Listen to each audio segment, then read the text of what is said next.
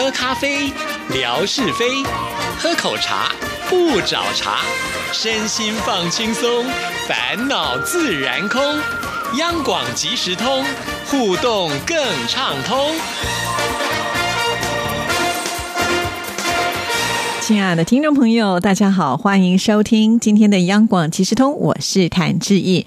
今天节目首播时间六月五号星期三是一个节日哦，听众朋友，你知道这是什么日子吗？这是世界环境日。呃，我想这由今天的节目一开始跟大家来分享一下啊。那其实是在一九七二年的六月五号这一天，在瑞典的首都斯德哥尔摩呢，召开了世界上的第一次的联合国人类环境会议，也就是呢联合国安。理会第一次将人类该面对的环境议题呢，正式纳入到联合国讨论的项目。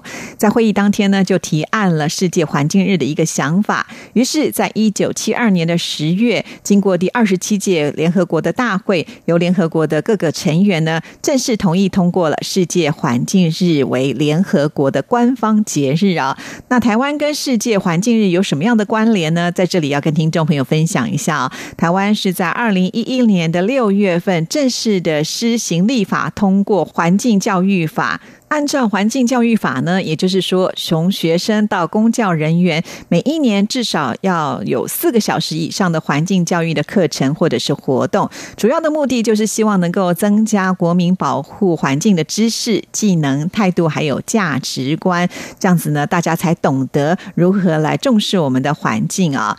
所以，世界环境日它主要的目的呢，就是希望能够提醒全世界的人都能够注意到地球的状况，还有人类活动对于环境的危害，那也会要求联合国系统和各个政府呢，在这一天展开活动，都是希望能够来强调保护和改善人类环境的一个重要性啊。其实全世界呢有七十几亿的人口，大家呢就是住在这个地球啊。一旦呢这个地球受了伤害，我想直接受到最大的影响，应该就是人类我们了啊。所以我们会发现最近的很多的气温都有剧烈的变化啊，很极端啊。其实呢这些都是一个警。训，如果我们再不维护自己啊所居住的环境的话，大自然一定会反扑的。那当然，我想其实对于环境的注重啊，也不是说只有在啊六月五号这一天世界环境日才要特别的去注意它。其实，在我们平常生活，我们就必须要去了解、观察什么样的行为可能会对于我们的环境有破坏或者是影响。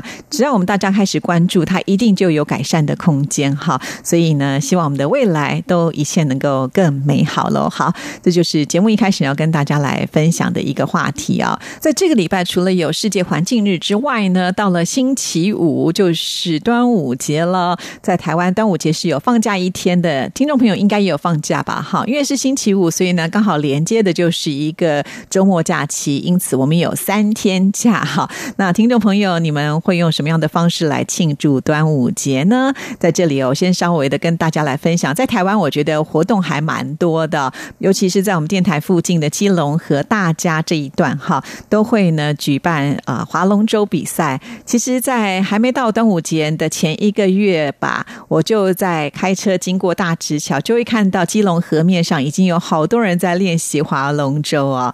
那每次看到很多这个国外的队伍也都会来参加，我就非常的羡慕啊。因为其实自己长到这么大，也从来没有做过龙舟，也没有去划过龙舟哈，所以有时候很羡慕那些外国人呢啊，来台湾还可以体验我们的民俗活动。啊，我只能站在旁边加油而已哈啊！不管怎么样呢，我觉得划龙舟也是一个挺热血的哈，因为你就要看到人家夺标哦，那个很卖力的去往前划，其实很有意思啊。再来呢，就是吃粽子了哈，在台湾呢有各式各样口味的粽子啊。自从志毅呢主持央广其时通节目以来呢，我们刚好也应该也是碰到了第四次的端午节了吧？所以在之前的微博上已经贴了各式各样的粽子啊，那不管是甜的、咸。的还有热的。冰的通通都有啊，因为在台湾可以说是集所有粽子的大成呐，呃，可以说是你只要想象得到的粽子，在台湾都吃得到哈。重点是很多地方哦，就是专门卖粽子的店，他们不是只有端午节的时候才卖，哎，就是呃一年四季，你哪天想吃都可以吃得到啊。而且有什么北部粽啊、南部粽啊啊，各式各样的粽都可以任君挑选。我觉得在台湾吃粽子是一个很幸福的事情啊。虽然粽子很好吃啊，但是因为是糯米。制的，不容易消化，所以呢，一口气也不要吃太多哈。那还有很多的民俗活动啦，比方说呃，这个做香包啦，甚至呢，那个小朋友的头上你就会看到用这个雄黄酒的写了一个王字啊。然后呢，每一个家的门口你都会看到有挂艾草啊。其实我觉得呃，这个传统的习俗呢，呃，落实的最完整的应该就是端午节，我看到的会比较普及一点点。所以其实呃，在台湾几个重要的节日当中，我对于端午节是特别的有情怀啊，因为我觉得又有吃又有得玩啊，所以特别的喜欢。好啦，那。不知道我们的听众朋友在端午节是用什么样的方式来庆祝哈？如果你也有放假，那有计划去哪里玩，或者是你们呢过了一个很不一样的端午节，都欢迎呢大家把它写下来哈，分享到我们节目当中。我真的是蛮好奇的，因为很想知道在各个地方你们都是用什么样的方式来过节。重点是您家吃的是什么样的粽子啊？我还记得之前吧，也收过听众朋友传来的照片，在北方的粽子呢都是包那个枣。子啊，看起来呢，呃，虽然好像蛮养生的，不过我觉得口味的层次感上呢，应该没有这么的多吧，哈。或者是我们的听众朋友喜欢吃哪一种粽子，都可以写信来告诉志毅哦。好，其实我发现呢，在六月这个礼拜呢，真的很多的节日，其实除了端午节的前一天，你们知道也有节日吗？在台湾，我们是工程师节、水利节，好，但是我对于这个节并不是那么的了解了，哈，只是说刚好看到我的这个日。历上呢有写下这样子的一个节日，不止如此哦，在我这个月历上面呢，这个节日可多了。六月九号星期天还是铁路节哈，这个厉害了吧哈。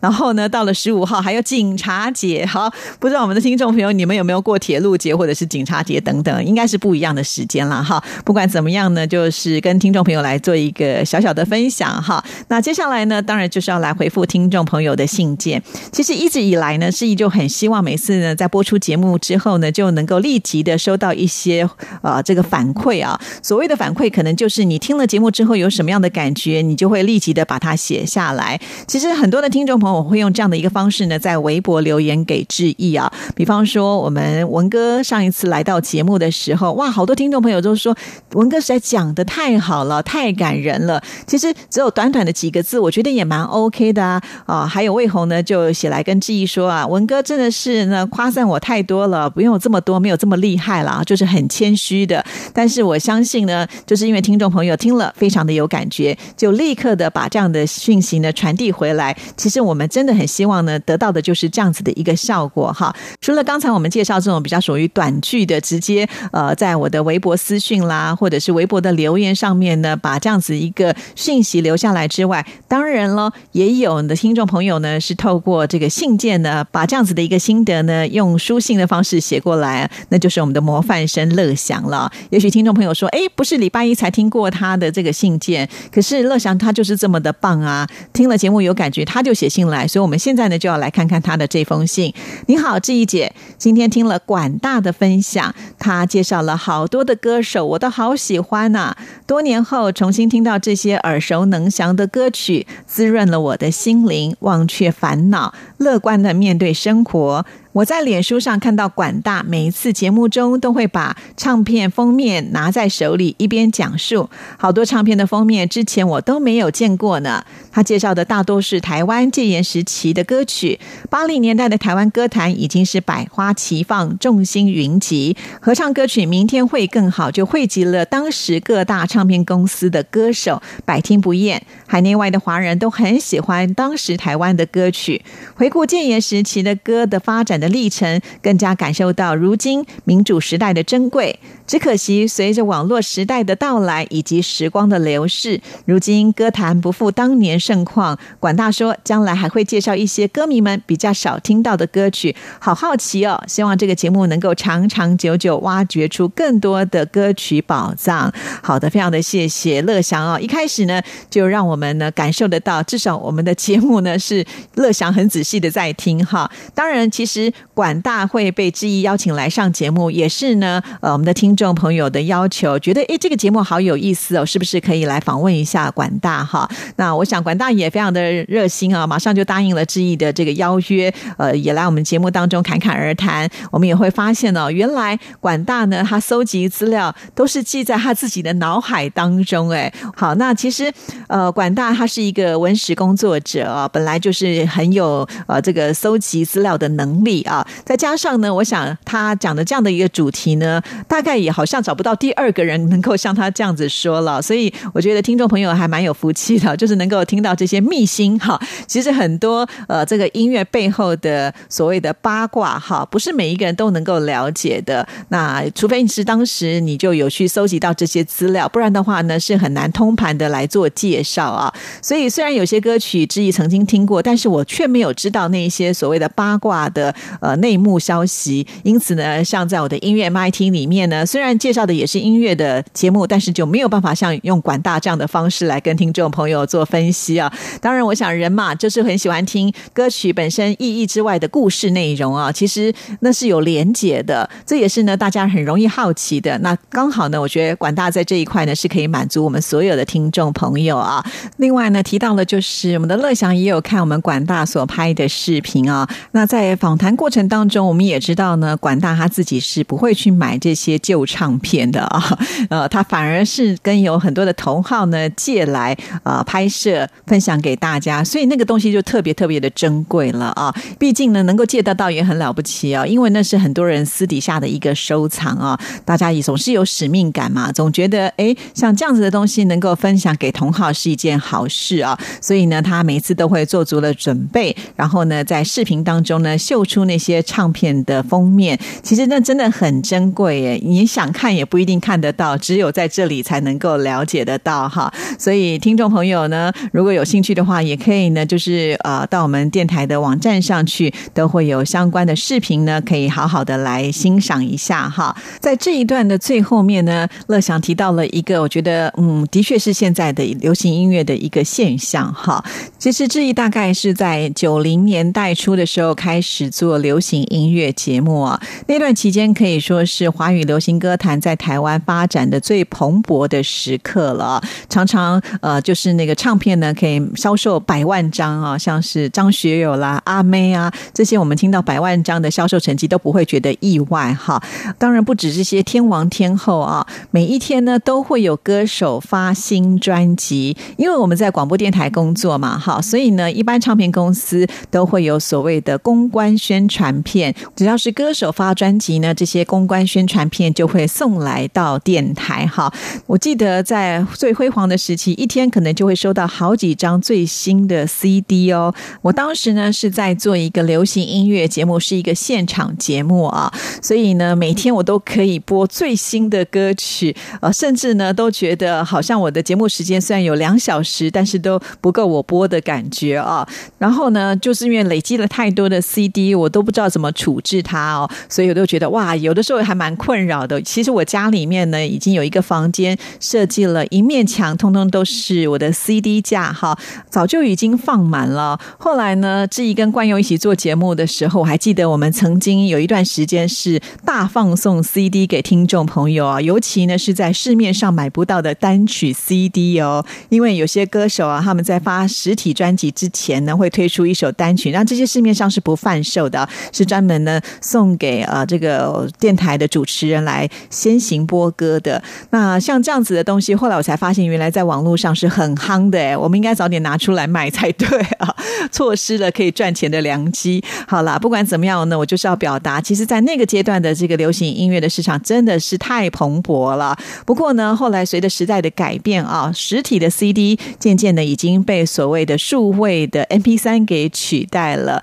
而且呢，在网络上，很多人甚至不用花钱，他就可以去下载到不要钱的音乐。因此呢，实体的 CD 市场呢，就严重的受到的打击啊，有这个萎缩的现象。而且我们也会发现哈，很多这个唱片公司呢，最后也可能会撑不下去了，因为啊，现在就是这个电脑太方便了，很多人也不一定要透过唱片公司来发行专辑，家里呢，只要有一些录音的设备，它其实是可以在家里面来录制一张作品，然后呢，再来自行发。行啊，再加上现在又有这么多的自媒体啊，也不一定呢要到这些所谓的公共媒体呢才能够展现自己的才华，所以整个市场呢就变得了呃更混乱了一些哈。那我们会发现，现在出专辑的密度呢就完全没有办法能够跟当年来做一个比较了，所以我们会发现现在的歌手啊，他们出专辑其实最主要瞄准的还是演唱会的另外一个市场了哈。其实收音机旁有很多的听众朋友都是跟我们一起在见证这个流行音乐的一个历程啊！相信呢，今天听了志毅这样的介绍，你应该会更有感触了哈。所以不管怎么样呢，我觉得如果真的是好歌，我们就应该要多多给他支持啊！不然的话，我觉得呃，这个生存的空间越来越少。其实最后呢，可能是我们自己反而听不到好音乐，那就得不偿失喽。好，那我们再来看乐祥的这封信的下一段。上次志毅姐贴出了绣球花的照片，我想起了二零零五年六月下旬到南京旅行的时候，曾经去过狮子山旁边的绣球公园。那边是南京的绣球花开的最多的公园。公园里的小桥流水，景色宜人。岳江楼高高耸立在狮子山上，也是南京的标志建筑之一。那次我到达绣球公园之前，还参观了南京长江大桥。当时桥上还有南桥头堡公交车站。我乘车在桥头堡上车之后，沿着长江江大桥漫步，万里长江气势磅礴，江上百船争流。当时不禁想起了李白的诗句。孤帆远影碧空尽，唯见长江天际流。此外，那次除了游览长江大桥和绣球公园之外，还乘公交车分别到了清凉山公园，还有明故宫遗址的公园。炎炎夏日里，清凉山格外的凉爽，还有明故宫只剩下了残垣断壁，只能想象当年明太祖朱元璋建造了豪华皇宫的样子。每次去南京都会有不一样的收获，感受到历史的脉络，哇，真的很棒！谢谢乐享给志毅的分享哦。不过呢，当我看到你提的这些景点呢，我好像呢都会有一些印象哈。那这个印象呢是来自于我们的听众朋友所提供分享的呃这个微博的照片。那最近呢，也选一些听众朋友就发现，好像呢有些这个内容啊描述的特别的仔细。其实啊，我发现我们的听众朋友现在已经知道呢志毅贴照片的一个习性了。所以呢，就很热情啊，呃，就是在发照片的同时，也会把文字给记录下来，甚至呢，连最后的图是谁谁谁拍摄提供，也都呢写下来。那志毅呢，只要按一个键，然后再按一个拷贝，就可以把它转发到我的微博上啊。就突然之间就觉得哇，好棒哦，好像有那个帮手在帮我的感觉，我就不用那么辛苦的上网去查资料，然后呢再转贴给大家。所以很感谢这一些听众朋友啦，包括像是。是莆田的依依啦，还有上海的岁月静好啦，另外呢还有天马哈，都是用这样的方式。尤其天马上次贴了微笑的呃这个彩虹啊，结果呢呃还把这个内容告诉我们它是如何来形成的。我贴出之后呢，我们的大总管蒲琴说哇，连这个原理你都知道，不是我知道，是天马知道啊，他告诉了大家。你看在我们的微博当中呢，还可以长知识，多棒啊！谢谢大家的热情分享。好，那我们今天再来看。啊，这封信的最后一段，今天志怡姐提到微博上打开音频文件，我想 M P 三的格式的文件应该是大部分手机都能够打开的哦。感谢志怡姐每天都把节目上传到微博群中，还有微信群里，大家聊天很踊跃，所以每天强总上传节目文件可能会被淹没。希望广大的听友一早看到强总传的文件就立刻下载到手机里哦。祝志怡姐工作顺利！哇，我觉得最后一段呢，这个提醒是。非常的重要，因为其实我并没有加入这个群里，也不知道大家在里面聊了什么样的天哈。